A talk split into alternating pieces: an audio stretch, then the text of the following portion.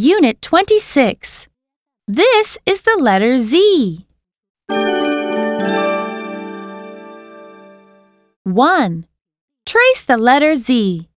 Please count and trace with me. 1, 2, 3. Z. A letter Z. Z is for zebra. Z, Z, Z.